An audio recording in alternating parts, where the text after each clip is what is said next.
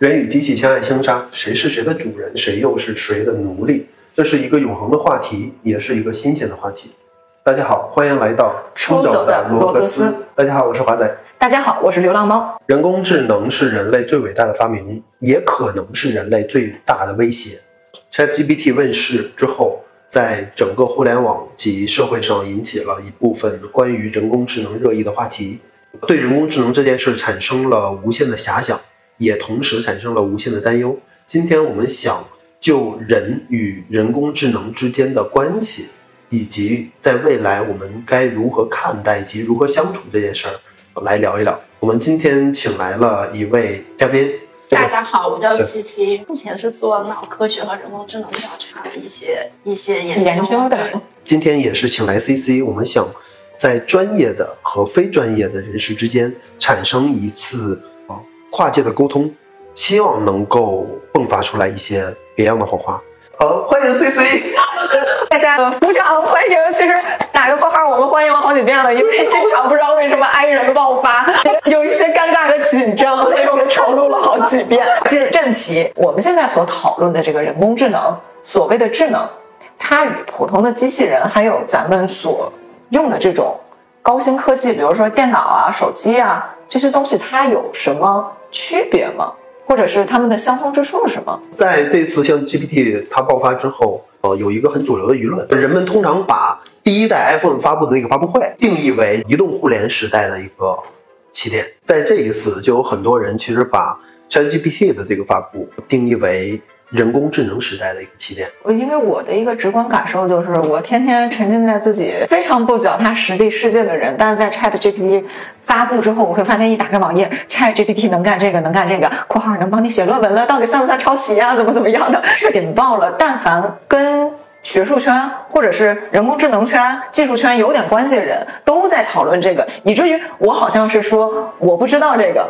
就像是我落后了时代，没赶没赶上哪个流行一样。其实你像我的一听说 Chat GPT 这么高级的一个东西出来，我的想法首先是工作，比如说这个之前就会有这个顾虑，智能翻译会不会让翻译工作者彻底失去工作？因为智能翻译包括谷歌翻译，其实真的很准。但是实际上，如果做文学或者是真的是实境下翻译，它的效果并没有那么好，因为文学它要传递的不只是你的这个信息。他要传递可能是他背后想要强调一种感情，这个需要人工的翻译。就作为一个人，他精通两种语言，他来感受，然后他再想办法怎样用另外一种语言、另外一种文化语境，把这个类似的感受表达出来。其实翻译相当于重创作。但是这个 GTP 出了之后，给我们感觉，我只能说在使用时候，它表现出了一种类似于创作能力。比如说，它可以写论文。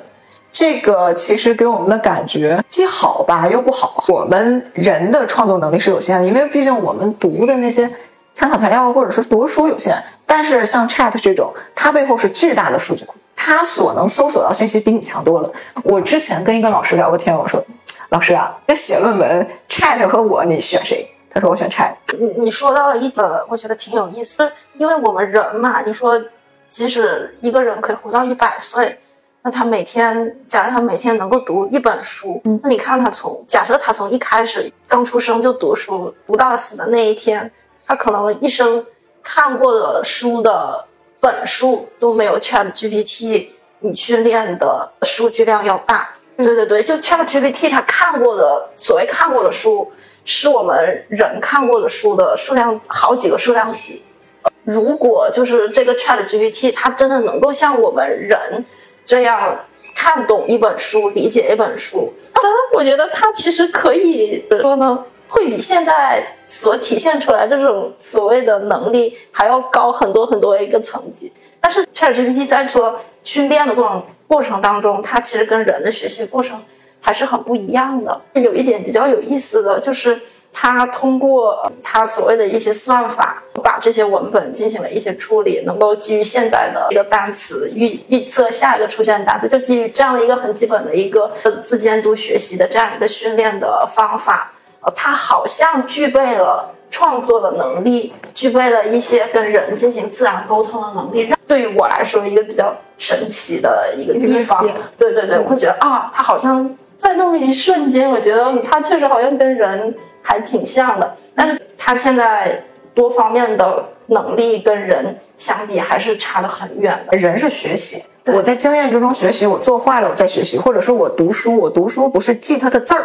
我读书我是理解它的内容，然后我在实践中再验证它的内容，对这是一个学习的过程。而像现在用的这些就是智能的软件，就先不说 GTP，就一些智能的软件，包括翻译软件，它是我输输入数据，然后你再把你所要的东西再输入，然后它找配对儿。它在它的数据库中找配对儿，给你再组合出来。嗯哼其实这个过程我不太清楚，在我的直观感受后，它像一个搅拌重组，嗯但是它不是把前一个东西吃进去，消化完了再给你输出。是的，刚刚说到的呃人的学习的过程和现在的这个 Chat GPT 所谓的这个机器的脑，它的学习的过程是很不一样的。这个 Chat GPT 它其实现在是是一个拥有百亿参数的这样一个神经网络的模型，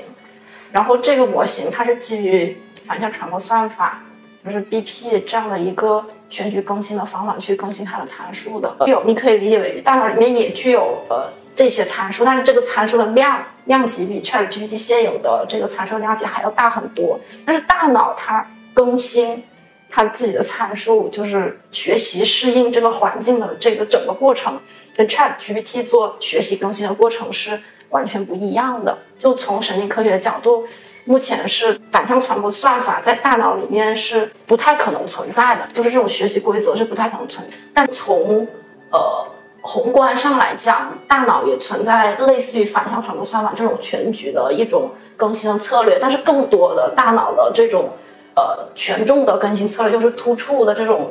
这种权重的更新策略，更多的是一种局部的更新策略。我说是大脑的学习与记忆，其实长期以来都是神经科学所讨论的一个非常重要的一个问题。大脑目前被发现的学习的那那个模型，就是学习突出权重的更新模型、更新方法、更新规则有非常非常多种。这么多种，就相当于大脑它的学习的方式、更新权这种方式非常的多变灵活。呃，但是目前呃人工智能网络就是只有反向传播算法这一种方法。我其实按我的理解，就是人工智能它的逻辑模式是既定的，嗯但是人人脑由于对于人脑的不是很知晓它的内部结构或者是运作模式，所以人将有无限的可能。就有这个感觉，我可能说的很玄。我们人在学习一个东西的时候，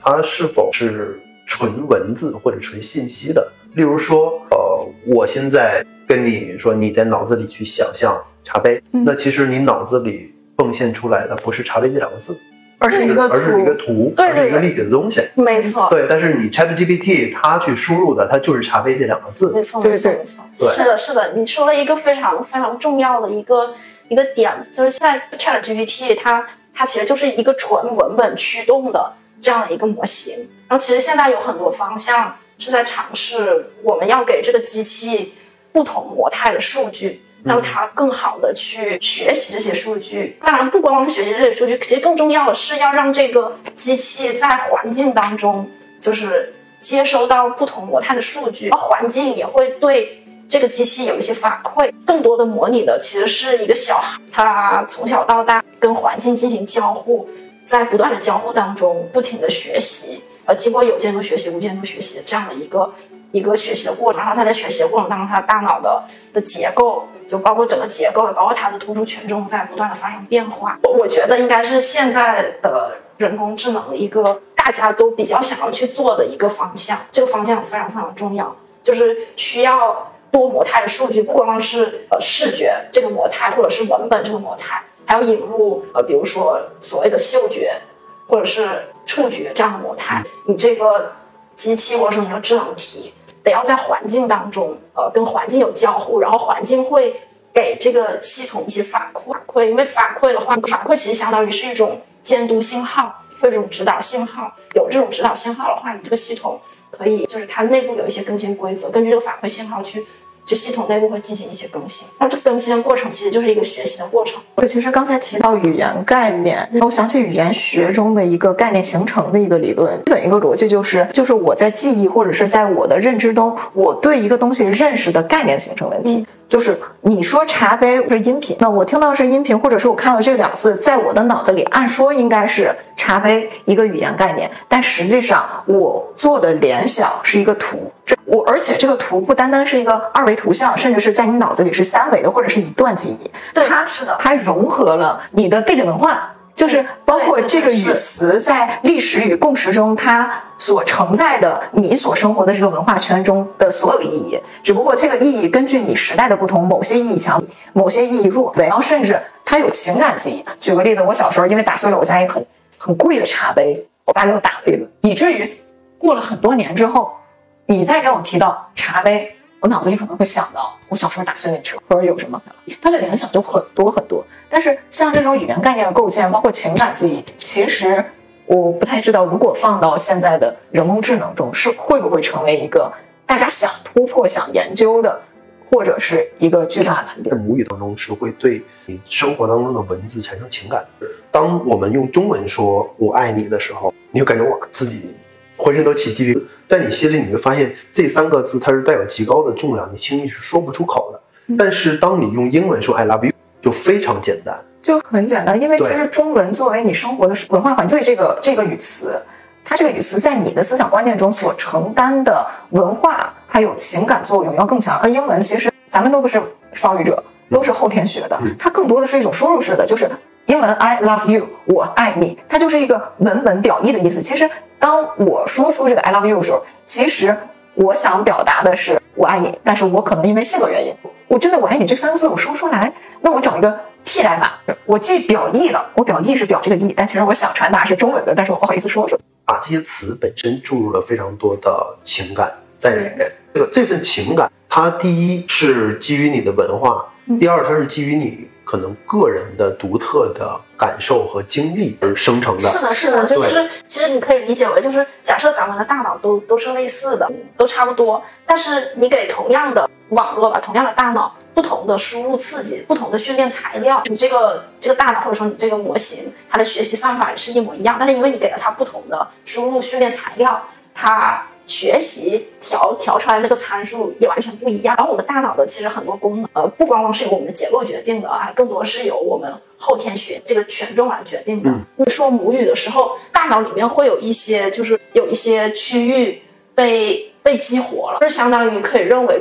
呃，主要是那些区域参与了我们说母语的这个行为。然后我们在说第二外语的时候，比如说在说一个英语，是我们没有从小就就去学，而是可能长大了之后，十八岁之后才开始学。那我们再去说第二外语的时候，我们大脑里面也有一些区域就是被激活，那什么什么 f m i 还是还是还是还是什么样的技术手段能够观测？我们说母语和说第二外语的时候，哪些脑区被激激活？然后这实验的结果就是发现，就是这两个语言激活的脑区不一样。说明，也就说明，就是你你你在这说这两门语言的时候，你的大脑里面的那个脑区就是参与参与的部门不一样，不一样。对，但是如果你从小就多种语言一起学的话，你做同样的实验。会就会发现，你大脑里面就是同相同的区域，在在这两年啊啊！我难，我我好像是明白这种逻辑。昨天就是说母语的部门和说你后天学习呃语言的部门不一样，差不多。调动的大脑区域不一样。转换嘛，其实我老打这么一个比喻，就是我自己跟自己说话的时候，我脑子里的 BGM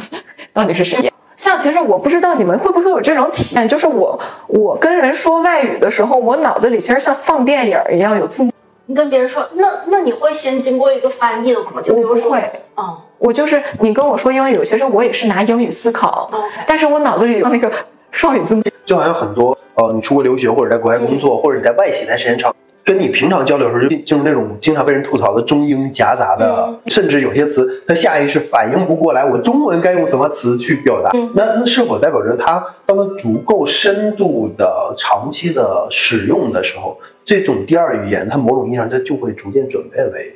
第一语言？哦，我觉得肯定是会的，因为大脑是有可塑性。对，就是你如果一直不停的接受新的输入，即使就是旧的输入，它原来占据了大脑的区域。可能比较多，但是你不停的有新的输入出现，然后那一部分区域的的权重发生了更新，然后它会更适配新的输入。如果你旧的输入又一直长时间没有出现的话，逐渐的忘记旧的一些，会慢慢的退化，就是这种有点像神经网络里面出现的灾难性遗忘。就灾难性遗忘是这样一件事情，就是比如说有个神经网，你可能第一天让它去分识别猫和狗，它可以做的很好，但是第二天呢，你让它去识别一个猪和羊，就是对于它来说是一个新的任务，跟猫和狗是不太一样的任务。那它第二天可以把分类猪和羊正确率提高到百分之百，但这个时候你再去给它看猫和狗，让它去分辨猫和狗。它可能的就是分辨的能力已经降到百分之二十了，这就是一个典型的神经科学里面呃神经网络里面的灾难性遗忘这样一个现象。然后它出现本质的原因，就是因为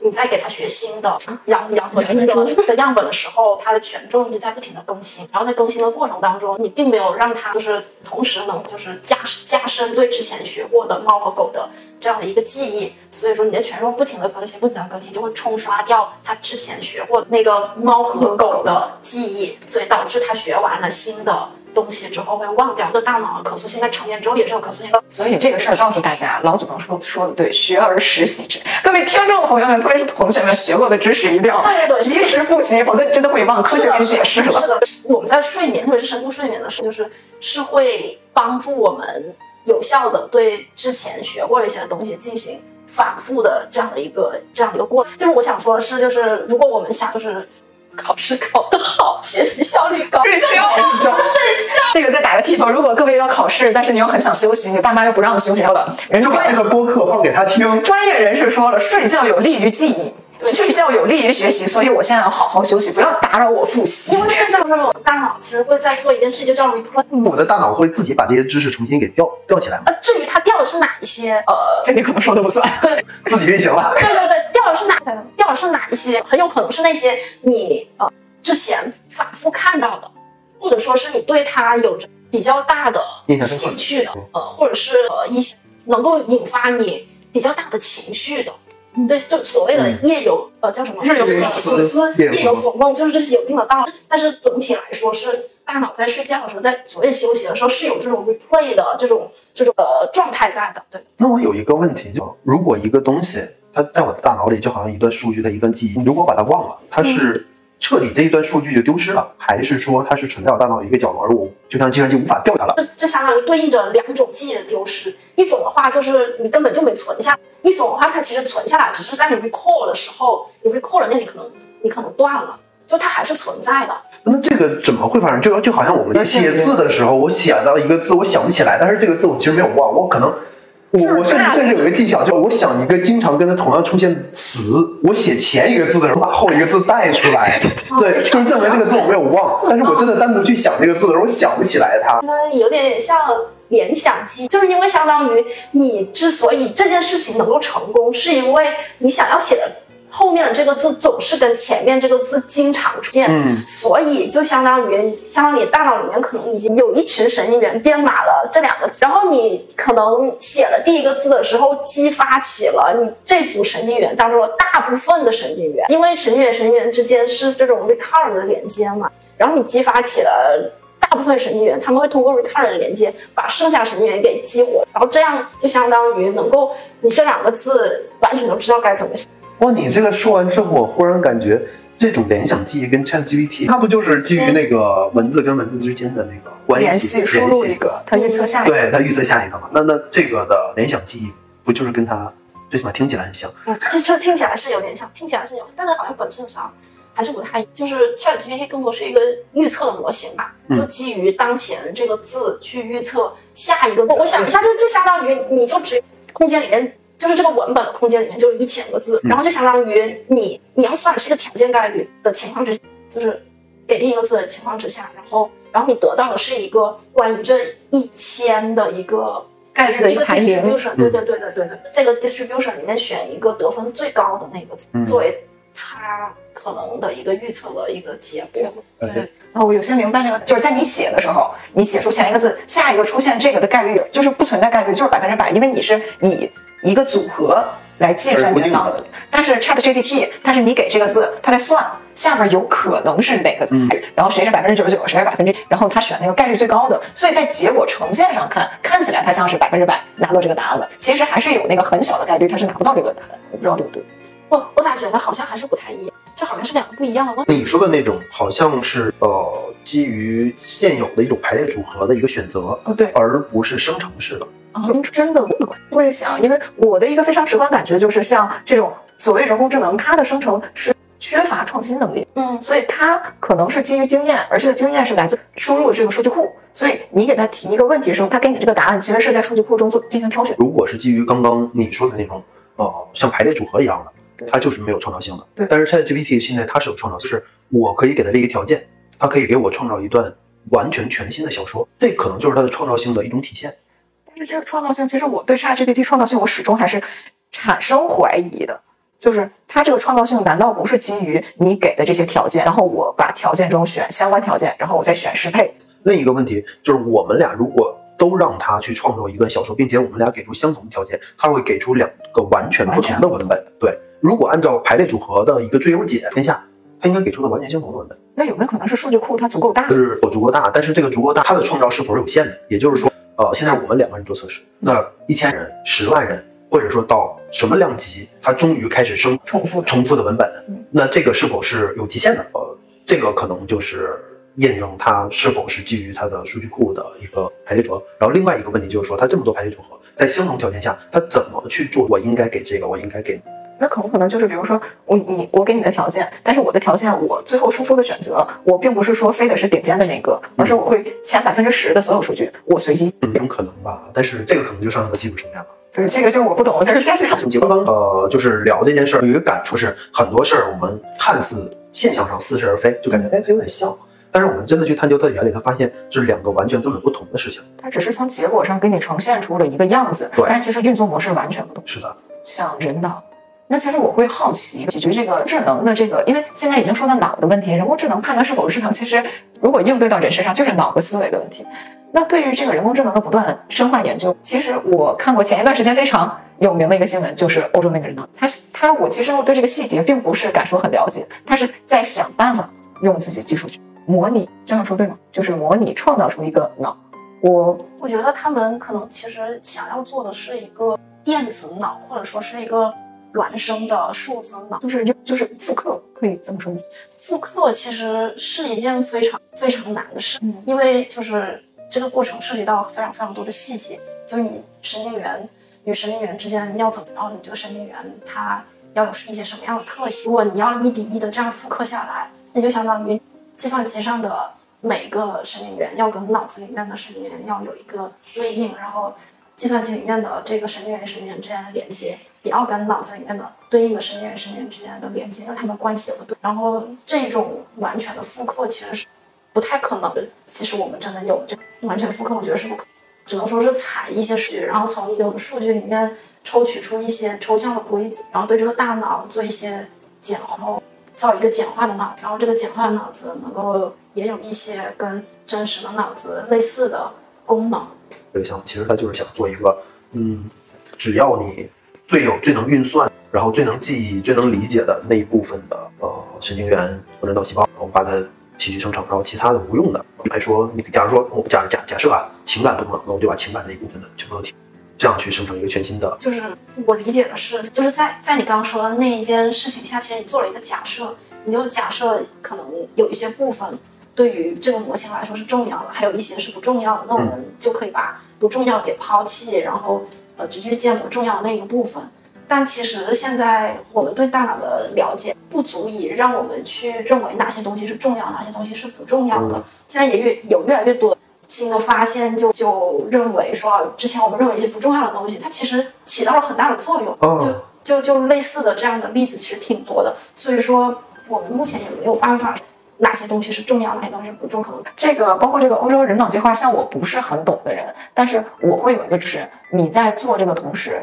其实虽然看起来表现上大家会说你是在做一个人工智能或者发展一个新的技术，但我觉得在发展同时，其实是也是在帮助人类更加的了解自己，了解自己就是最神秘的东西，就是这个脑子。其实，其实我觉得觉得之前这次之前，包括很多社会上的议题，其实这是在担心说，呃，人工智能会不会取代超，就是它是超越人类大脑的东西。但是其实我们在整个聊下来就发现说，其实人工智能最起码在现阶段，它的结构和它的复杂程度，其实还是要远低于人类大脑。就是它在它可能只在某一维度上，例如说我能够呃储存的信息量，并且调用信息量的速度、反应速度和计算速度，在这一维度上可能是超过人类大脑。但是在一个更呃全面的多维的一个维，呃，它的复杂程度其实可能仍然要低于人类的大脑非常多。其实，在就是简单的一个逻辑推断上，就是人工智能是人做出来的。人为什么能做出来？说明人已经掌握了类似的知识。所以人工智能它的原理就是做出来，所以生成这些东西对于人来讲是可知的。然而人的大脑其实是自己并不知道的东西，它的结构具体哪个地方管哪个地方，它的神奇之处之处在哪里？为什么我们就是在可能在生物上看大脑结构都差不多，但是为什么我们又是成为了不同的个人，不同的？然后大家为什么在遭遇不同事情的时候会有不同的行为？其实对于就是我就这么简单理解，就是人脑是不可知的。但是我们做出来这东西已经是可知的，但是可知的东西也来自于对于人脑的研究，对于人脑的创造，所以这两个在难度系数级上可能差了那么一点。我很准确，我记得 ChatGPT 它就是一下在提高足够量级之后，它产生了一个质变，然后和 Chat 就是 OpenAI 自己发的论文，好像表示他们也不完全清楚它究竟做就是对它怎么产生这样的是的，是的，就是其实不光人脑目前是不可知，就是像 ChatGPT 这一个这么大的系统。它它为什么就具有了这一些很不错的能力？其实目前也是也是为就是人工智能系统它做一个决策，它怎么做出了这样的决策？这个是还是具有不可解释性。对对，特别是当这个网的规模一变大，变大到了这种上亿级的这种神经元和上百万级的这种突出连接的这种情这种规模之下，他为什么做了这个决策就不可知的？作为普通人，当我第一次看到这个新闻的时候，其实会有一种不寒而栗的感觉。它是不是放了一个不可知而具有无限可能性的一个东西？当然，这个是基于我们普通人的一个直观感受，就不了解这个其中的真正的底层的运行原理。所以，当它出现了一些极吸引眼球的，它就会给我造成一个感官上冲击，我会有一种对未恐惧，加上之前很多文学的创造，会给我们一些先天的印象。呃，甚至现在在网络上会有一些啊阴谋型，就是说啊，人工智能它其实已经产生了这呃呃意识。其实谷歌和微微软他们在联手去什么隐藏这种真相，巴拉巴拉巴拉的，对，就一大堆的阴谋。你去 B 站或者是什么平台一搜，一大之前在发问卷到群里团，就就真的是有人站出来去支持这种阴谋论观点。当然，当然我们还是不能忽视我们直观的感受，但是有些事儿就是。尤其面对很多未知的极复杂的东西，也不能完全由我啊感受感官来去定义它。其实像我之前那个推论就是非常简单，就是以一个傲慢的、觉得自己有点知识的人类的想法，就觉得我做出来的，我的肯定知道。但是其实上，其实如果刚才讲过这个例子，就是我以为像我之前推论的一样，我以为我用我所有的知识，我造出来一个东西，我能完整，因为它它是我造的呀。但是我想不到，它现在带带出来一个结果，我竟然用我已知的知识没有办法解释它。于是，其实你说人类最恐惧的是什么东西？如果这这个东西已经是板上钉钉的结局了，其实我最多是对结局的不满意，我愤怒，我无奈。但是我真正恐惧的是这个结局就是个问号。对，我不知道它会引向哪。其实这个如果上升到。科技和人类命运的关系，其实这个问题就会变得很大。就像我写的特别重二的那个词，到底我们的科技发展是打开了新世界的一个窗口，是新的黎明，还是我们将自己拖入了诸神的黄昏？还有最近很火那个电影《奥本海默》，讲的就是发展核武器、大型杀伤性武器，还有科技。我真的是为人类做了一次科技突破。或者是我给大家的技术进行了一次提升，还是我这个东西造成的结果为人类引发了一个不可挽回解决的可能？这个其实就相当于上升到一个科技伦理的一个问题。我个人可能更专业方问题，就是我偏向伦理学。我会担心的，其实并不是技术层面上你会遇到什么壁垒，或者是你进行这个研究会花多少钱。我担心我发展这个，我会对人本身有什么影响，会对这个社会有什么影响？我会带来什么好的结果，或者是不好的结果？我想的其实就更偏向于人这个方向，包括是人的感受方向，甚至我都不会细考虑他做这个决策到底是不是自己有意识，还是就是算出来的。刚我刚我们在提到一些感受，很多主观的东西在里边。这件事儿它有一个很重要的点，就是我们处在了一个什么样的时间点上。其实就像刚刚你说的，人最怕的是未知，是不知道。其实这件事儿很好理解。假如说我今天要去跟老板谈一谈涨薪，最坏的结果就是老板大发雷霆说你给我滚蛋；最好的结果涨薪，老板甚至是极为赏识你，给你薪资翻倍 double。这两个结局，任何一个放到你面前，你可能都能坦然接受。但是在你去找老板之前的那个时间，你内心是极为忐忑的。任何一个结果出现之后，你都不会有那么大的情绪波动。但是它只有在未知的时候，这是人与生自来的一种状。另外一个就是可能对很多新鲜事物的接触，就是像我们刚刚提到的，你人大呃在童年当中形成了一些印象，这些可能不只是语言，它也可能对一些东西。你发现人一旦上了年纪，可能对新事物的接受能力就会变得特别的慢。对，那其实如果我生长在一个人工智能已经极为普遍的一个时代，我对人工智能它可能天然就是一个亲近的接受的一个状态。但是现在，在人工智能它是在某一个阶段突然闯入到我的生活，人类基于人工智能有很多的幻想，包括文学，包括科幻作品等，呃，而且其中有一些极负面的一些想象，人工智能会毁灭人类啊，然后推翻人类啊，奴役人类啊之类的。那这些东西可能它都会引导我去。在一个思维动荡的一个状态当中，会把我引导向个啊，对这个东西更加的恐惧，更加的好像说，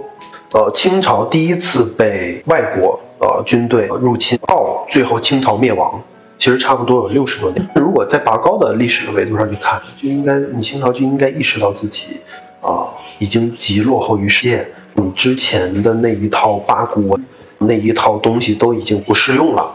你应该去更新换代，你应该去学习新的东西，但是没有，它其实是到清朝结束，呃，中国然后才建，中国的第一所大学，开始新的教学模式，我们开始进入到新的时代。这个过程为什么要六十年？它其实恰好是两代人的一个过程。你第一代就是那种上年纪的掌权的人，他这辈子他已经接受了这一套东西，你让他再说我然后去学习新的东西，他接受。下一代。第一个，他对上一代的影响非常大。第二个呢，在这个东西出现时，他已经成了，他已他也形成一定的定势了。这个时候，他在这种环境当中去长大，他也不能够非常积极的去吸纳东西。但是在六十年，就是那一代人，他刚好就是刚出生的那一代人，他花了五六十年，刚好他成为了这个世界的掌权者，他来掌控这个世界的时候，他们终于说，我们可以开启一个新的时代，我们可以去玩一些新的东西了。他们在面对这种就是你西洋的火炮、枪这些新新的东西的时候，他的一种状态其实就跟人的状态一样。那其实我们现在可能如果类比的话，那现在就是我们在清朝末年第一次洋人入侵的一个时代，而我们作为现在这个年龄的人，可能天然的就会对这个东西有抗拒。对，那那可能说这件事儿，它可能就是一代人、两代人才能够逐渐去变迁。就包括像我们之前在聊到的，说你是否愿意跟人工智能谈恋爱，可能在我们这一代人，他他是一个非常难以接受的一个事儿。但是到两代人之后，他也许就变很普遍、普遍、很自然的一件事儿了。这个说到跟人工智能谈恋爱，很多科幻作品已经拍出来。比如说，我印象比较深的就是林濑遥演的那个《我的机器人女友》。这个是零几年的一个日本电影，讲的是一个我我真的是具体忘了，应该是未来穿越回来的吧，一个女机器人，对，是的。然后呢，跟一个男生相爱了，这个故事就蛮简单。但是那儿其实展开一个新的思路，会不会未来可能是几十年后，或者甚至是几百年后，出现了真的那种仿真人，他有自己决策力，他甚至会有感情，嗯，但是。当他进入到我们生活中，我们又会怎么样？其实，关于这个方面，上世纪已经有很多电影在讲的事儿。我印象比较深，一个是斯皮尔伯格的人工智能，就就是叫 AI（Artificial Intelligence），还有一个是罗宾威廉姆斯主演的那个机器管家。这两部电影，它讲的它爱情因素中间有。但并不是那么多。人工智能主要讲的是什么事儿呢？是在未来世界，一个家庭，一个妈妈，她孩子得了重病，她没有办法，只能把她孩子冰冻了，但是她心里非常的痛苦，于是就购入了一个仿真小孩，人工智能小孩，这就是这个电影的主角。这个孩子跟这个妈妈相处就是完全就是母子相处，但是直到有一天，他的亲生儿子因为医学的进步病治好了，他自己的儿子回来了。这个机器孩子就被抛弃了。剩下的故事就在于这个机器孩子，他随着自己可能被淘汰了，技术更新，他已经是老一代机器人了，他被淘汰了之后，他被抛弃了。他出走过程中又遇到了各种人，直到有一天外星人侵占地球，人类灭绝了。外星人对他很是好奇，因为他脑子里储存的对人类的记忆，所有记忆。这个外星人决定通过他研究人类，也会跟他攀谈，发现这个孩子竟然会有感情，但这个感情我不知道是不是要加引号。问他想要什么？我想要跟我人类妈妈待一天。这个外星人给他虚拟出一个一个模拟的情景，他跟他人类妈妈在一起。电影引发一个思考：假设真的存在那一天，我们做出来一个人人工智能，它跟人类有完全一样，甚至是感情，我们要如何对待它？就电影里明显的是对人类的一个批评，算是批评，因为但凡能看这个电影，心里有感触，就会觉得这个。小孩儿这个主角好可怜，他作为一个人工智能，从出产开始就是有目的的被购入这个家庭。我是要填补这个母亲心理情感的空缺，但是他为这个母亲付出了自己所有，甚至是几万年后，他心中唯一的执念就是我要回到那个家庭，我要见到我的人类母亲，跟他度过哪怕是我无尽生命中的短暂。这涉及到一个非常难的一个伦理问题，就是假设有一天真的是。一个有感情、有知觉的一个机器人出现在我面前，它对于我来说是我买的一个物件，跟我手机、电脑一样，还是一个宠物，有感情、有知觉，但是它属于我，还是我要把它当做一个跟我完全一样的人？但是把我把它当做跟我完全一样的人时候，又涉及到一个很尴尬的点，就是它的确是被带有目的性的制造出来的，所以它跟我又有什么不一样？就这些问题，你在看我，可能大多数人看完电影就是感觉到哇，我很伤心，我很感动。但是实际上，如果联系到今天，可能人工智能的时代就在眼前，在不远。那我们是不是要在法律或者是在人伦层面上重新考虑我们人间、我们这个社会对于人未来人工智能的这个容纳度、接受度，甚至是是否要对它有什么新的法律作为一个保护？就这个，我想的问题可能就很抽象、很远。其实，在这部电影我也看过，而且我也非常喜欢它。呃，当然，我看这部电影的感想其实是有一个过程的转变。就我在最开始很小的时候，当年看的时候，就是单纯感动。到后边，其实随着电影会有一些思考，就是当一个人工智能它拥有像人类一样的情感的时候，那我们该怎么去相处？啊，尤其是当导演把视角放到了这个人工智能小男孩上。呃，我们会觉得当一件物品去对待它是一个非常残酷的事儿，尤其对他来说，我们会有这样的情感。觉得这两年的我们对人对个体的一个思考的一个加深之后，其实我又会新想法：这个小男孩儿，他究竟还能不能成为一个个体，或者一个我们该平等对待人？他一方面是他有感情，但是感情可能并不唯一因素，因为他是否具有主体性。就是他一生永远是在围绕着他的妈妈，而这个妈妈不是他自己选择的，不是他自己迸发出来的这种意志，而是说是他出场设定就被设定好，你要爱你的妈妈。这个是你天然赋有，而你一生所有的事情，你包括在你妈妈身边和离开之后一直在寻找这几万年，你没有动摇过，没有思考过为什么爱她，她爱不爱我，你没有过这些纠结，你没有过思考，你所有的事情全部都围绕着你最初的出场设定。你我承认他有感情，但是他没有没有主体，他没有选择。我爱这个妈妈，是因为我就是爱她，或者爱你不需要理由吗？对，但是。在这里就明显就是他从出场就带着这种目的，所以这也是我比较大的点。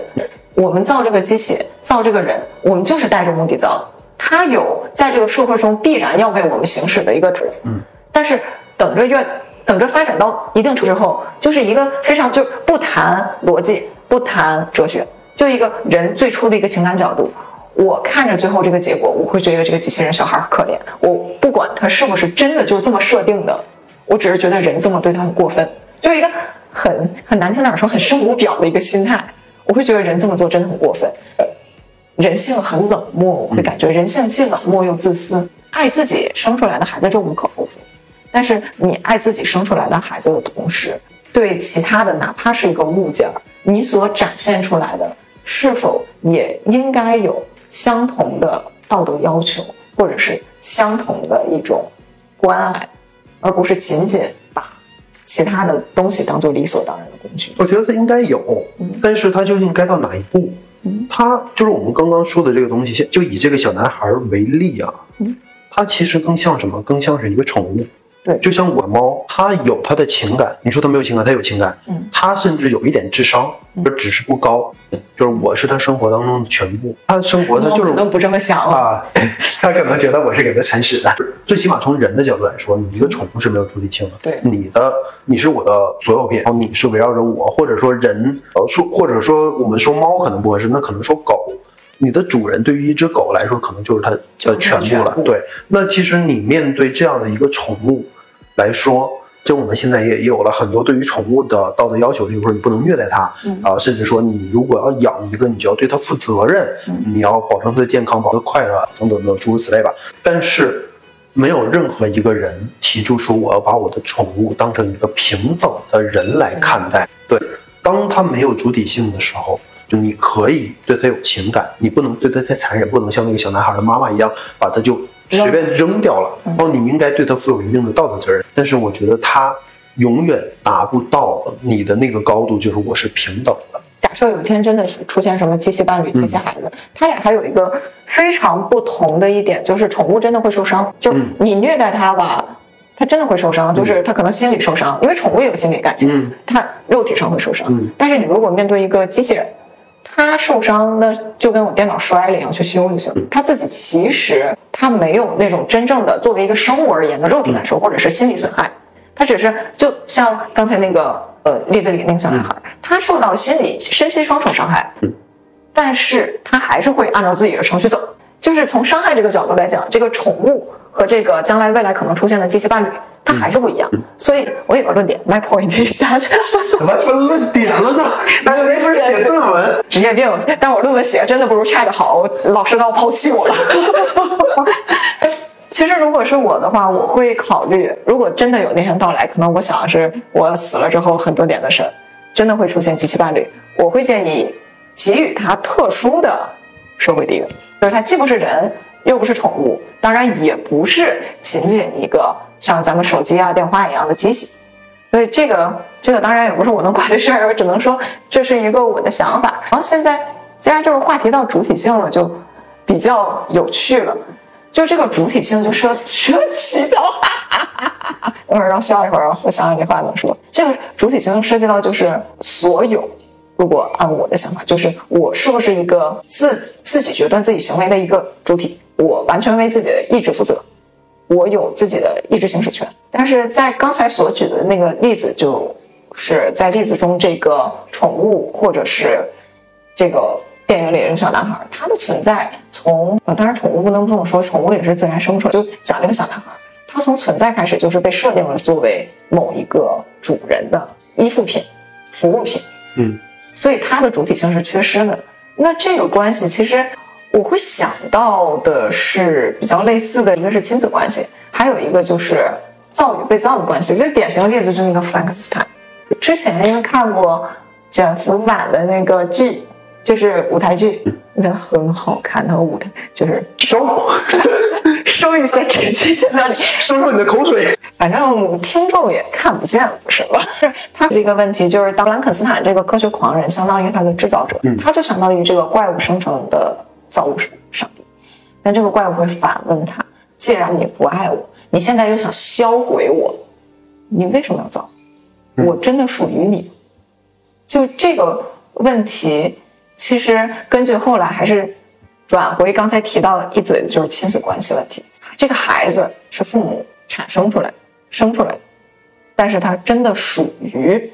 他的父母？这个问题是不是就有点？我觉得这可能就是人跟物的区别，就是当我去呃生产一个东西，假如说我造了一个手机出来，我造了一个车出来，那这个东西它必然是完全属于，呃，但是我造了一个人出来，这个人他有思想，而且他有主体性的，所以他就不完全属于我。那么在这个过程，当然，当然随着人类变迁啊，父母和孩子之间的关系，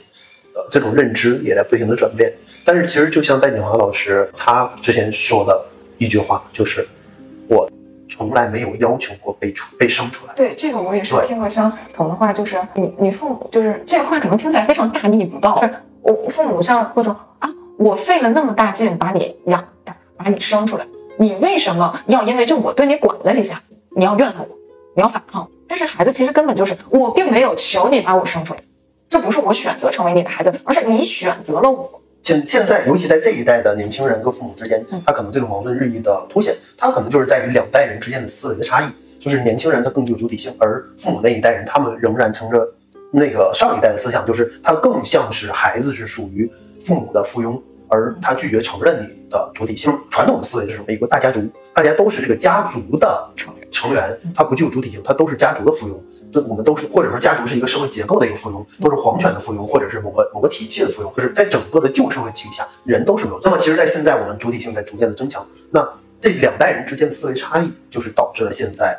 最主要的矛盾的点。那你承认重视主体性的前提下去讨论这个话题，和可能在上一代的语境下去讨论这个话题，会得出完全不同的结论。所以现在就是一个矛盾点，就是这两种思想在发生冲突。其实，在上一代看来，主体性他们。不会觉得主体性有这个东西，所以当他不承认主体性的时候，其实我们发现上一代的人他本身自己就丧失主体性，就是他一生都是呃我在我要努力工作。他永远不知道我为什么要工作，只是社会教育我说我要努力工作啊，我要做一个好妻子，我要照顾家。他从出生就被教育，你这辈子就要做什么样的人，做什么样的事儿，什么是好，什么是坏。他从来没有自己思考，我就是我这个人究竟想要的是什么，我的感受是什么，我的感受是不不允许被发生的。我当我天天被局限在我的家务里边，我从头到尾天天在干活的时候。我不能够喊累，当我去喊累，我抱怨，我说这不是我想要的生活，人家就会说你不再好好过日子。对他这个标准是人家，对，就是你永远不允许被拥有主体性，对，不允许有自由。对，那那其实，那我们再说回来，我们回到这个人工智能这个这个上面去。当我们提倡说所有的人都应该去有主体性，第一个就是说，当他有主体性的时候，我觉得。基于一个很人文的角度，我们不应该限制它的主体性。是的，但是当它没有主体性的时候，那可能它就是一个区分它是否是一个人的重要标准。这个对于人这个概念的定义，其实我不能说，就是我觉得还是很复杂的一件事。首首先，你看从哪个角度来定义这个是人？你是从生物学角度，还是从其他角度？但是其实对于我来说，这个人更代表的是 person 人格，嗯，就是一个人他拥有自己的意志，他被尊重，他的名誉，甚至是人死后他的名声，也应该是作为他存在的一个完全的整体。其实这个很简单理解，就是我作为人，我的自己的意志和自己的决断、自己的存在是应当得到尊重的。不应该受到奴役的，对，所以这个也是一个蛮难的题。是否该赋予人工智能人格？欧洲曾经提出过这个问题：人工智能到底应不应该被给予 personhood？它应该有没有人格？这个我现在遇到的观点，其实包括我自己个人的观点，就是它不应该具有与人相同的人格，因为它毕竟还是由刚才说的，它在主体性上，甚至是在。我自由意愿的选择上，首先是我们无法确定他是否真的有自我意识，然后其次就是他跟人还是人的主体自觉性还是存在一定差别的，所以这个问题还是一个有待深入讨论的一个开放性问题。是因为在传统思想上，我们必须按照一种 norm，就一种约定俗成俗成的一种道德规范，一种家训来行使我们所谓正确的行为。那大家做一个极限猜想，假设有那么一天，我制作出了一个计算系统，这个计算系统能为你算出你每分每秒每一个情景下最好的决策。请问，在这个情况下，大家是否要完全遵从他的指令来？就这个前提条件是，他给出的所有指令完全指向好结果，就是。对你个人有利的结果，这个好是相对性，就对他私人定制，完全为你定制出最合适的结果。你要不要放弃自己所有的思考，跟着他跑？为什么不呢？呃，为什么不呢？呀，如果是我的话，我觉得我就是会选择听从他的。就是他说什么你都听，你就完全不用自己思考。我觉得我不会，我可能最终做出的结果，嗯，都跟他给我的选择一样，但是这一定是经过我自己的权衡，是我做的决定，而不是服从于他。就是我一定要有思考的过程。我思考之后，可能说无法操作他，我发现说，呃，他给的结果既是最有利的，而且也是我最愿意的，嗯，那我可能最终会选择这个结果。但是这一定是由我思考之后做出的选择，而不是当我知道这个设定，他一定会做出这样的选择之后，OK，你给我个选项，我就做就行了。但是你会不会觉得，你即使经过了一堆的思考，消耗了这么多能量，可能得出的答案也没有他的好，也就也就相当于你其实可以不用做这些思考，直接去听从他。就往大了说，它可能涉及到存在这个问题。我如何存在？如果说这个世界，我我们假设有一天人工智能它已经发展到它可以做出一切确的决定，当有一天人工智能它既能做出最优质的决策，它同时又能够操纵这些机械，那个时候，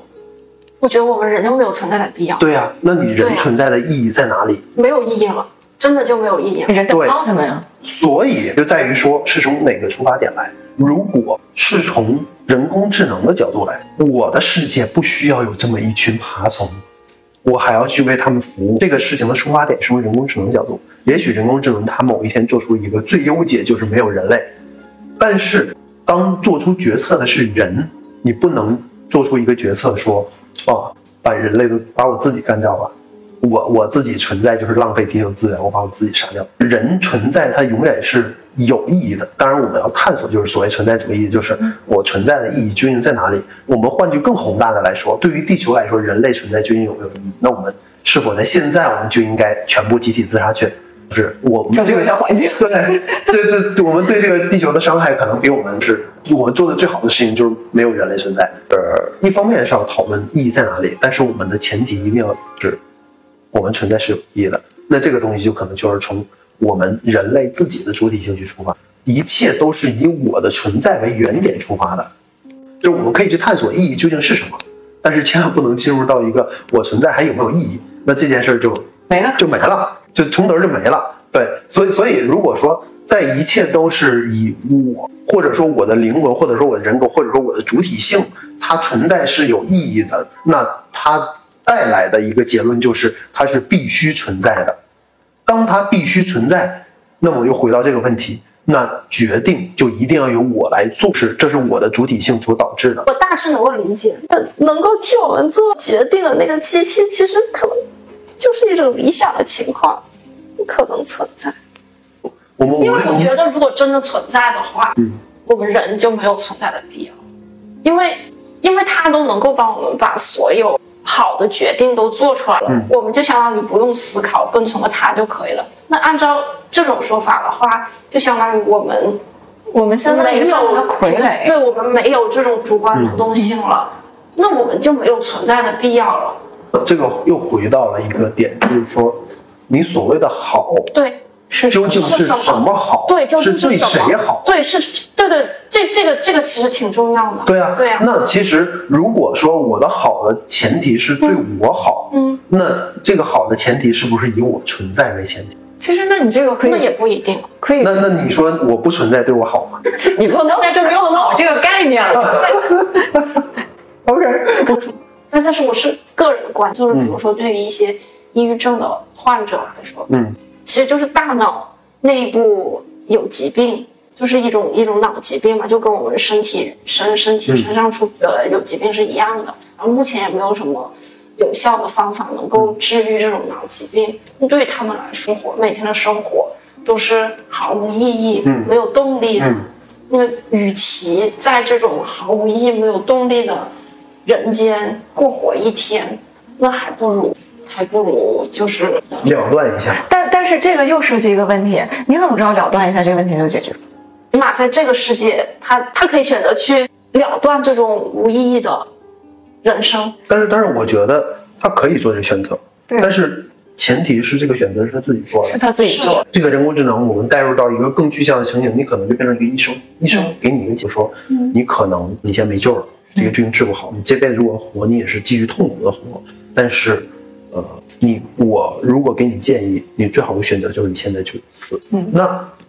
他可以给出建议，但是你不能说这医生强迫他死。掏出一把枪，叭给干掉了，是吧？兄弟，你结婚了？他他告诉你，这是这是我是为你好，这是你最好的选择，你死了，我不能我不能把这个选择权交给他，对吧？这他可以他可以告诉我要选择，我可以听我可以听你的选择，说哦你说的对，那我就死了。但是但是这个选择必须要由我做主。这个涉及到人，我怎么确定我自己是个个体？其实自由意志非常重要。就是这个这个词听起来特别特别抽象，而且在不同的情境下，它的定义就不一样。就比如说，你如果说自由意志，你放在物理学上，它又是怎么样的？或者是放在伦理学上，或者是放在宗教神学上，它都有不同的意识。但是其中其实按我的理解，其实我的理解不一定对哦，不不为以下话负责，我就是说。求生欲很强，是它其实存在，它的存在对于我而言来讲很简单。就假设现在就是这么一个系统，我都不用说它是一个有自我意识的人工智能，它就是个系统计算模型，它就是能为我量身定做，就是它精确到每个细胞、每个心理的小变化，嗯，它能为我做出我每个情境下而言，就是对我而言的最优解。那我是否要跟从它？我选择不。就是我，因为我是那种人，你走你阳关道，我独木桥我就爱走。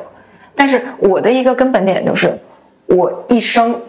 我都在追求这个你算出来的为我最优解，而我哪怕有一秒活出来我自己的意志了吗？没有。而我活的是谁的意志？我活的可能不是这个人工智能意志，它没有意志，它就是一个计算系统。但我活的是这个你给我算出来这条最优解的意志。嗯。而这套因果是我。我我觉得我的人生应该是，哪怕我就要做错事儿，是我可能就哪个激素崩了，哪个脑神经崩了，脑子乱放电了，我就闪出那个念头，于是我的情感还有我的行动，我的理智都选择于服从于我这个选择。哎，那我还这这这这就就可能更脑爆，这个人工智能它可能明白你的这种心态，所以它故意设置一个反的选项，然后他知道他当当他给出这种选项的时候，你会往那个方向去走。那你是不是在他的操控下？那如果是你的每一步都是在他的操控下，那你是否还有自由意志存在？这个涉及到两个维度的问题，就是我的选择和外在的存在。假设就是首先咱们设定了这个，就是我得听他的，他不会做出那种非常诡计的，就是我说一个故意让你不听的。然而这是我在我、啊、就是你把我的假定给我否，对，就就是你从根本上否定了我从根本上否定假设。但是这个同样也是个问题，也是个自由意志悖论。那怎么上升到这儿？这个问题是哲学里超级难的问题。那要不我们就此打住？就此打住。但是一个很简单，就就一句话解释是。外外在，咱们都活在外在因果律中，嗯，每件事儿都有它自己的起因，都有自己的结果，嗯。但是你就比如说，我此刻我选择喝茶，我不喝可乐，有道理吧？可能就是我觉得茶更好，点点点点点点点点点点点，就是更健康更健康，就是各种原因。但是我因为我个人叛逆，我就喝可乐，我的那个对我不好的，我是不是违背了这个看似好的选项？但其实我这个行动也有因果啊，我的因果就是。我性格是这么造，我就是个叛逆的人。嗯，但是我我此刻知道这件事所有的因果链制约吗？我并不知道。嗯，就包括我为什么成为我，那基因就那么选的，那年就这个精子跑赢了，怎么办？嗯，我不知道，它存不存在？存在，但我知不知道？不知道。于是他对我就此刻二选一选择。我既然我都不知道它了，我只要我此刻我相信这是我做的我的选择，我在心理上我觉得是自由的。虽然这个听起来非常诡辩，但是。你带入到这个情境上想，我们想要的自由，难道是真正意义上那个我知道这个宇宙的一切吗？不是，就是此刻我有独木桥，有阳关道，哎，我就做独独木桥，你能把我怎么地？就这一个倔劲儿，它就是我此刻感觉到的。那我忽然呃，就随机脑爆到一个完全不相干的话题，是，但是但是其实与自由意志相关，就是我觉得啊，就我们现在虽然在谈论自由意志，但是我们的。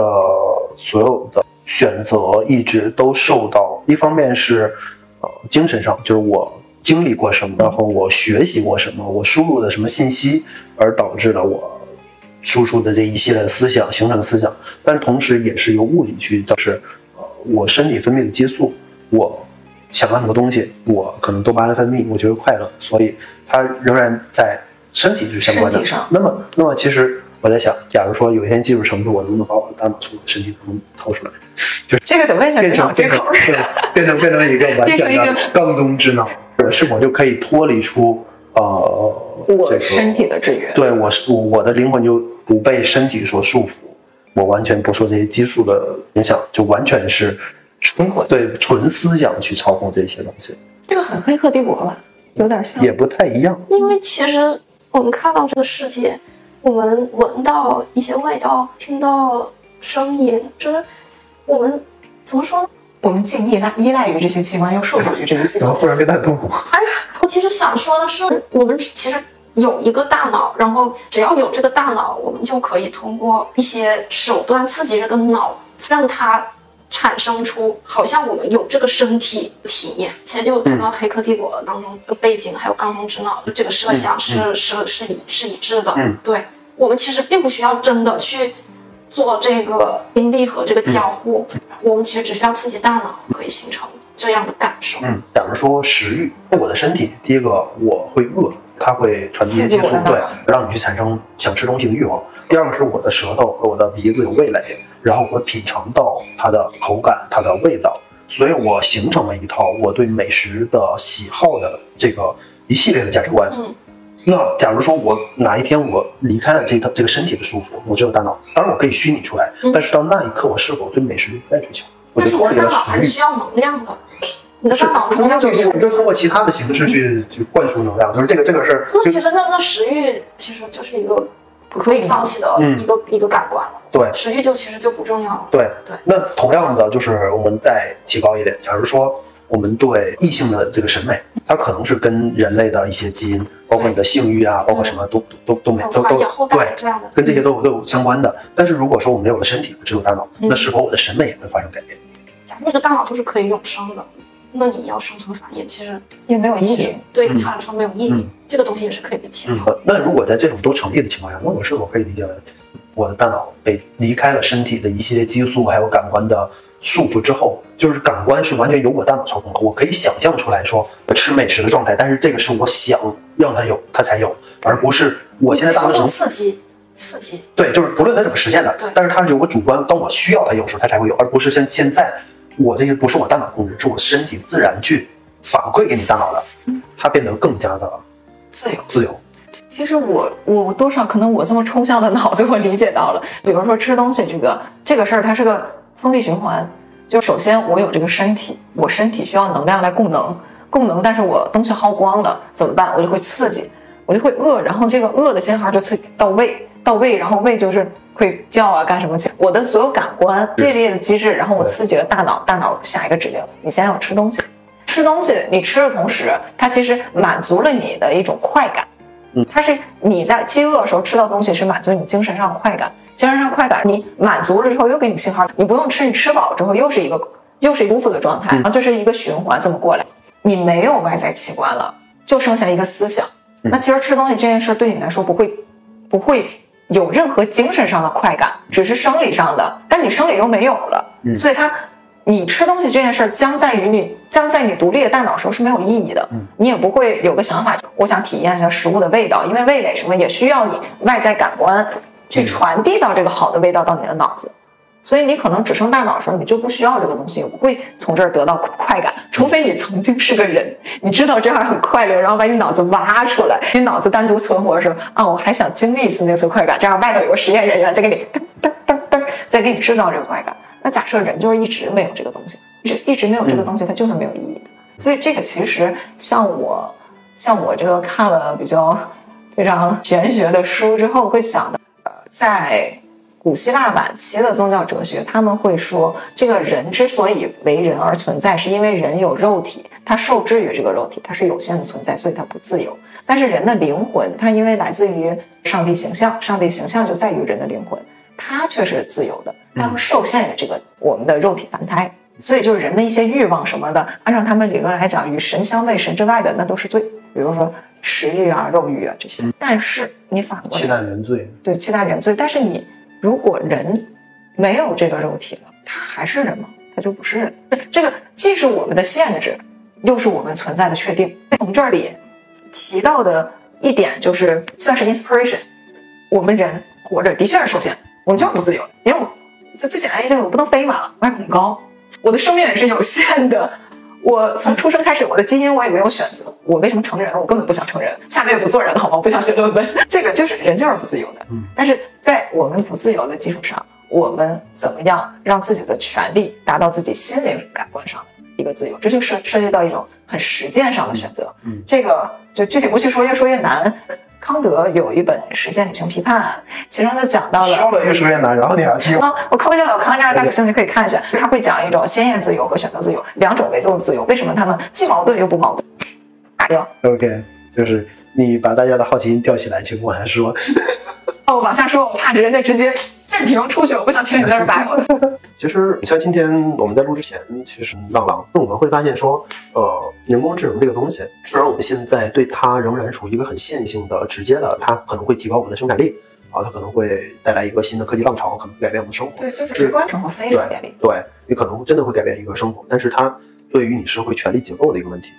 啊、我其实其实想到两个点，一个是好的，一个是坏的。一我先说一个好的，就是一个比较简单的，就是我们在现在直观感受上，ChatGPT 问世以来，它真正取代的是什么样的人的工作？是白领的工作，就是它没有职第一时间去。我们以前在 ChatGPT 出现之前，我们总想说，人工智能未来实现的是不是把工人的工作都取代掉了？说只剩一堆白人在办公楼，工人是最稳妥的。最后发现，哎，你们这帮没人干，你们这帮，尤其是那些写代码的，你知道吗？现在 GPT 可以生成代码，就就是写代码的，对做那个简单翻译的，对还有甚至是我们写论文的，对我们很威。对，就是你这种高级的工作受到了最直接的冲击影响，这个是非常有意思。包括就是我们之前觉得什么很高薪的、亮丽的互联网程序员、金融的数据分析师，甚至律师，甚至是演员，因为可以做非常高端词语，甚甚至是演员。我之前看过哦，之前记不记得有好莱坞有过罢工事件？但是罢工他是编剧和导演啊。因为 Chat GPT 把编剧和导演的活儿给顶。对，就是不是这个就是创造那个 AI 换脸，不是 AI 换脸，对，他是顶演员。对对对，对，嗯，但那个那个事儿，那个事儿，我觉得他只能算是一部分影响吧。它它可能还是回到一个创造性的，就是呃，就好像说你现在不认为他能够对真正好的小说家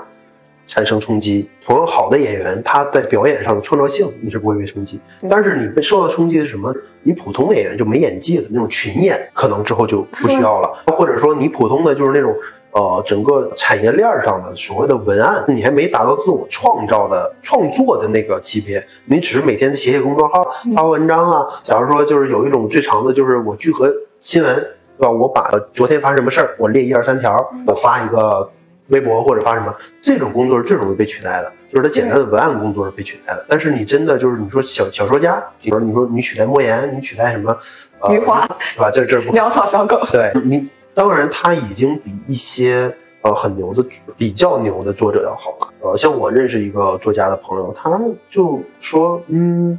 之后他可能都不会再花时间去磨练文笔了。嗯，他就是以前我们在写小说的时候，都发现说他有三三个块儿，你创作一个小说，一个是你构思的故事。一个是你叙述的方法，我用什么样的一个轨迹的叙述、片段性的、线性的叙述，还是什么什么叙事叙事的方法？还有一个就是我表达的文笔，这个文笔包括你生不生动、犀不犀利，包括你是否贴近，哦，大大致分成三大块。但是现在 ChatGPT 它可能在前两趴可能略微差一些，对，但是呃你在文笔上，我现在就告诉说你去模仿鲁迅，你模模仿莎士比亚的呃这个。表达对遣词造句，你去把我这故事给我讲出来，我只需要负责想故事，你就可以负责把文案给我写出来。是适合我这种天天想写同人文的。哎，对，呃，那那你记得收一下你的思维，别别写出一些发不了的东西。Chat GPT 会提醒我，对不起，您的想法无法转码，我 被嫌弃。我觉得是不是就是以 Chat GPT 为为主的这一类？新的人工智能技术可能在将来或者现在和将来一段时间之内，可能更多是以一种辅助我们的工具，就是这样的一个角色出现在我们的生活当中，可以提高我们的工作效率。对，但是其实更多的就是我们还是得要发挥我们人的主观能动性。对，只是把一些可能重复的劳动或者一些没什么创造力的工作，或者说是一些其他方面的事情交给他去做，或者是。呃，当当当当然，当然当当当当当当然也不是说他就没有创造力。我觉得有时候我们就比如说有些东西想不太清楚的时候，也可以问问他，他说不定也会给我一些对对对建议，就给我们一些灵感，我们再去我们的大脑想出一些更新的新的东西出来。其实它相当于就是打辅助，人类发展就是过程打辅助。我觉得更多还是一个工具吧，就，把它当成一个工具来使用。其实现在也很多都是，比如说生成一些文本，它真的是你你作为一个人有智商的人，明明更简单、更高效，能达到这个目的，其实你不妨去使用一下，合理利用一下。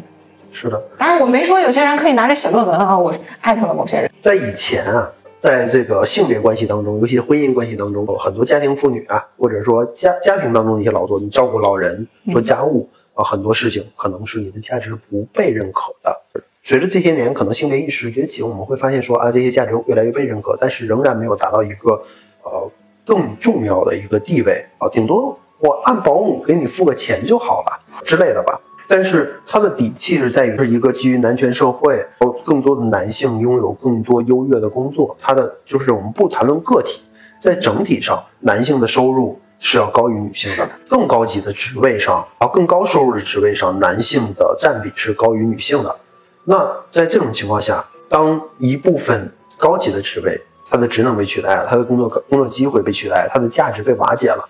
那么这个时候是否会带来一种，就是说，你的工作是被那人工智能取代，但是你跟人之间处理关系这一部分的价值仍然保留？就像我们之前在 GPT 刚诞生的时候，我们在公司内部去讨论，说它可以帮你去呃写文档、做 PPT，但是你去跟其他人沟通的时候。GPT 代替不了你，你怎么去说服他人？对，你怎么去跟其他人更有效的沟通？这件事儿仍然是人跟人的事儿。嗯，那其实回到家庭当中，你怎么去跟其他的亲人去沟通？你怎么去照顾好？假如说你的父母啊年纪大了，你要照顾他，这个就不是机械，说我给你送饭或者是擦身体和机械的事儿呢，它是需要人的情感在的。那人的情感的价值这一部分的价值是否会被放大？那么整个。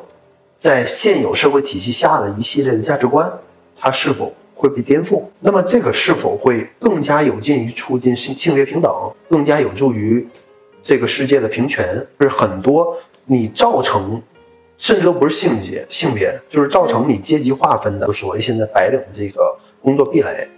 都被瓦解了。对，其实每次生产关系的改变都会影响到人在这个社会的社会地位还有权利。对，其实你看历史，每一次重大的科技突破之后，必将会引来一场人的运动。它其实就是因为生产关系的改变，导致人。关注的需求量也不一样，也导致这个做从事不同生产的人，他的社会地位也会发生相应的变化。但是，他发生相应变化这个现实，与之前所形成的那种社会价值观，或者是与对于人的这个关系的这种评判，产生了矛盾。而每次矛盾的产生，总是会有反抗矛盾的人，所以呢，就引起了之前的一些架构，必定会发生一些更适宜于这个时代的改变。这个如果是我理解是这样子，它可能会带来一系列的，呃，对价值观的重塑，对社会架构、社会资源分布的一系列的重构。这个可能是我们能想到好的一方面，但是同样我们想到坏的一方面就是，呃，ChatGPT 它或者不说 ChatGPT，就是你整个人工智能，它会呃帮助少部分的精英去利用。机械利用人工智能，利用系统去直接指挥更大的资源。对，之前你是需要权力结构体系，我一个精英，我可能需要去控制一些人，然后这些人在逐渐的去控制一些资源，就是一个个体他能掌控的、能调动的资源，有效调动资源是有限的。嗯，但是人工智能它是极大的扩大了你。单个个体能够调动资源的上限，嗯，那这件事儿它可能就会加强集权化，对，加就是导致资源分配进一步的不平等。是这个这个，其实想到之前举一个例子，就是说人工智能有什么好处？假设真的有一天，呃，发达到那个地步了，呃，人类从劳动中被解脱了，所有的人工智能干，好吗？那就是我想干嘛干嘛，我去追寻我的梦想，我自由了，就是自由是打引号的，其实我觉得这种也是自由。人工智能为你处理的一切，人尽情的享乐，但是实际上是少部分人尽情的享乐。对，因为人工智能，我我我并没有做到一个极端的一个设想，极端设想真的是物质极大丰富，所有人都享受到了这个物质条件便利，所有人都被人工智能服务着。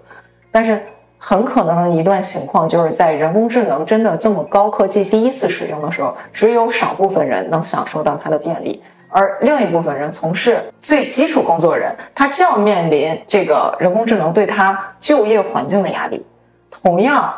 他我并不认为他的工作会比现在更少，因为最简单一个例子，这个是我从网上一个评论上看，这个评论就问了：你觉得将来人工智能发发展多了，你会丢掉工作吗？他说不会，为什么？人工智能是科技啊，是机器人啊。我人工啊，我比它便宜，所以就会造成一个为节省成本的另一次，就是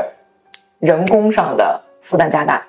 我觉得是这样，人工智能它出现了之后，它可能会取代一些人的工作，但它与此同时也会提供一些新的岗位。这些新的岗位的话，也可以就会有新的这个。就是它带走了一批旧的岗位，但是它与此同时也会有一些诞生一些新的岗位。但是它带走那些旧的岗位和新的岗位，新的岗位，例如比如说我人工智能管控、人工智能生产、人工智能技术研发，但这些是需要高新技术人才。我举个例子吧，呃，在我家那边有一个企业叫鞍钢，是中国的第一个钢厂，当年最鼎盛的时期。它有六十万在职员工，然后算上离退休和非正式员工，呃，达到百万级，就是号称百万大军。当年是围绕钢厂建立了这个城市，叫鞍山。然后这样的一个钢厂，其实当年在中国工业刚起步的时候，那个时候是被誉为共和国长子，它是当年中国最瞩目的一个企业。但是随着时代发展，就是中国之后逐渐建立了一些其他的钢厂，像。呃，首钢、呃，上海本钢等等，然后他们因为时代的发展，他们采用了更先进的炼钢设备。之前在传统的鞍山的那个钢厂下面有很多的炼钢厂，它一个炼钢厂可能需要上千员工，从原料就是我矿山那边矿石运过来，我光把这个原料卸下火车，它是成吨级的量级。卸下货车，运上运输带，然后再把它炼成这个钢水，然后再把它给铸成钢，再要放到仓库。那些很几十吨的钢卷啊、钢板啊，你是需要电的电磁雕雕车去把它雕起来，厂的人去记，说我什么东西放在什么位置了，哦，我要去调配这些仓库的配比，然后还要去安排外边的运输车辆进来运输，整个过程非常复杂，大概需要上千人一个钢厂。而在嗯上海宝钢那边，进入全自动化设备。就是前面我说那些流程基本不需要人，是整个班加起来十五人左右，是他只需要摁按钮，然后观测你中间出没出问题哦。如果出问题，呃，去找人过来检修。然后只有在对外车队进来，然后要提钢提钢板啊这些这些过程当中，他会有人大量的人力介入。就是他从一个上千人的规模，他变成了几十人。然后在这个过程当中，就是宝钢因为这件事儿，所以它的成本大大节省。而且它的效率远超鞍钢，所以它迅速的超过了鞍钢，成为了中国最大的钢厂。那鞍钢当时想学，说我们也开设全自动化，但是即使到那个年代，鞍鞍钢仍然有几十万的员工，而一旦说我们需要进行全自动化调整，则面临着几十万员工的失业。失业，嗯，那这个是一个极大的社会问题，因为它是国企，它不是一个私企，它要承担着社会责任。所以最后它不能呃完全从经济利益考虑说做出这样的决定，所以它最后没有进行彻底的自动化改革，它只是部分的呃升级，所以它仍然保留了大量岗位。那这个东西就是一个时代的局限性吧，是你终究是要妥协。那同样的呃像人工智能，它可能带来的产能提升，可能比我刚刚举的这个例子还要更夸张。对对。呃，这是其一，然后其二，就人工智能带来的不仅仅是产能的提升，它可能是全方位的工作模式都能取代你。之前可能只是说我原本是一个人的工作量变成了十个人的工作量，它现在是说很多事之前是只有人能干。例如说，呃，我我们仍然拿宝钢那个例子举例子，我们从上千人变成了几十人，我就能操纵这个工厂。那如果之后只是产能的提升，可能变成我这几十人。它仍然是一个最低配置，它不能再减少了。但是我这几十人，他原本可能一个月我能产十万吨的钢，但是我可能变成我一个月能产一百万吨的钢，它这是产能提升。但是它进一步的，它就可以就是我之后我只需要一个人去下命令，嗯那些人都不需要了。对我只需要这个人告诉 GPT 说，哦，你给我开工，给我给我产钢，我要什么样的东西就可以了。那几十个人他们都被取代掉了，嗯而且同样面临的另外一个问题，它不仅仅是直接工作岗位被取代掉，而是说，呃，你中间会出现代差。一个举一个例子，就是我朋友在金融公司，一个全国头部的一个金融企业，他们每年是有大量的要招实习生。来干活，但是他实习生刚进入金融公司，你其实做的就是大量的文案处理，就是大量的信息。你假如背景调查等等等等，然后你要做文档，然后去对外去宣讲。对，我问他说，GPT 诞生对你有没有影响？他说，现在他 GPT 仍然无法取代成熟的工种，但是我今年可以不招实习生，或者只招一个实习生，让他使用 GPT，他就可以干以前十个人的活。那这件事儿，它不仅仅是直接取代岗位，你可能说到某一程度之前，高级的金融人他仍然是有需要的，他不会被取代。但是如果你没有基础的员工出现，你从哪儿出凭空蹦出来一个高级？对，对。就是你不给基础的人去留空间，你怎么去出现高级的人？其实这跟那个演员的道理一样，就是一个好演员一定要从那个群众演员开始干。对，但是你如果群众演员全都为了省成本，你不雇真人，你你就 CG 做，嗯，你这个好演员等他老了演不动了，嗯你下一代接不上有同样演技的人，是的这个始终还是个问题。所以就是一方面讲，如果他为了这个演员的质量能继续掉，所以他就不能用 C CG 做群演，嗯他有他在自己做电影的时候，他也有责任培养新的电影人，所以这个职业就不会被取代。对，但是，一旦真的是哪哪天发展到那个程度，就是他的技术，我真人演员我也能模拟了，那可能这个职业真的要做到头。所以很多事情，如果说我们想要更妥善的去解决它，我们可能需要时间，用时间来换空间。但是这个事情又又有另外一个很一个困境哦，你现在不是就是全人类是做一个整体，但是你在全人类的整体下又有国家，就是国家和国家，甚至国家下面的公司跟公司之间是有竞争的。我们现在其实应该让全人类，可能你放下脚步，我们慢慢走，可能走出来一个更好的路。但是在竞争机制下，美国拥有更领先的优势，我不可能说我放弃我的优势，我等你中国和欧洲呃追上来，我去共享技术。中国也不可能说我放任你美国在前面跑，我我不追我对我不追，就是他在这种呃一个其实就可能有点像黑暗森林的这样的一个就科技竞赛困境对一个困境下，其实就像我们在看那个奥本海默的时候，其实是一样的，就是军备竞赛，对，就是他当时为什么做那个曼哈顿计谋，在那个年代，他们投了二十亿美元，然后召集了全美最优秀的科学家。他们即使当年对这件事儿，他们科学家发自心底的，他们不想把我最最最理想化的一个科学用来制造杀人武器，但是他们仍然不得不去做，而且是最优秀、最理想主义的科学家全部召集起来了，因为对面法西斯他们正在制造这个东西，我们不造，那么他们就会拥有，而且我们是在跟他们抢时间，我们一定要在他们之前制造出来，我们才能够免于被他们屠杀、被他们摧毁的命运。对，其实如果说这个发展就按照这个奥本海默那个电影来说，你说你发展这个大型杀伤武器，生产一个直管怪兽是不是个好事儿？它是个武器，但实际上它也是为了和平。我有共同样的筹码，所以你也不敢轻举妄动，大家都互相制衡，互相制衡就有一点好处，就是谁也不会轻举妄动。但是，一旦是一家独大，没有人能保证他哪天脑子不抽了去称霸地球。所以，当奥本海默他在就是最后他被人呃质询的时候，有一个问题就是说，你在一九四三年的时候，你赞成呃开发原子弹，并且亲自主持了曼哈顿计划，但是你在一九四九年的时候，你为什么阻止研究氢弹？就是那些政客们不理解，说你当年都已经造了一个杀器了，你为什么？去制造，就是它虽然它大一千倍，但是它只不过是说你从摧毁十万人变成了可能摧毁一百万人的一个东西，你为什么会拒绝去研究它？而且你还呼吁科学家去抵制制造这样的一个东西，你是不是呃苏联的间谍？你是不是立场有问题？但是他们没有考虑到的是，他作为一个纯粹的科学家，当年他是为了抵抗法西斯，是我们不拥有，他们就会拥有。我是为了让他们不拥有才制造的这样一个背景下，我才违背我的本愿去研发了原子弹。但是法西斯已经被打败了，世界已经没有战争了，不再需要大规模杀伤性武器了。这个时候你还要去研究氢弹，对，你要研究出来一个比原子弹强一千倍的一个大规模杀伤性武器，这是反人道的。我们制造的原先是为了大家都不受伤害，对，所以被迫无奈的用我的科学去创造了一个杀人的武器。但是现在，如果是你为了你的霸权而要利用我的科学，那其实，在奥本海默那个语境里看来，他就很难再去做一个决定。做研究是会上瘾的，他也想知道这个东西能不能在实践中实现。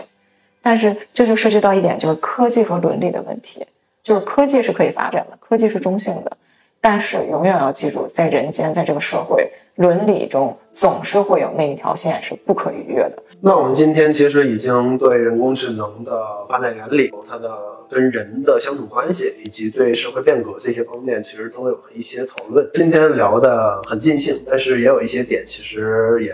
还有一些想法，但是。限于时长，我们今天就聊到这里哦。特别感谢 C C 带给我们很多专业的知识。再次感谢一下可爱的 C C 为我们带来了 本期节目中最具科学理论、最正经的内容，然后没跑偏的内容，就没跑偏的内容。剩下我们俩都在那儿各种乱谈。嗯，那我们今天的节目就先到这里，然后欢迎大家收听。大家如果对这个话题还有其他感兴趣的点，可以在评论区留言。留言，谢谢大家，让我们下次再见。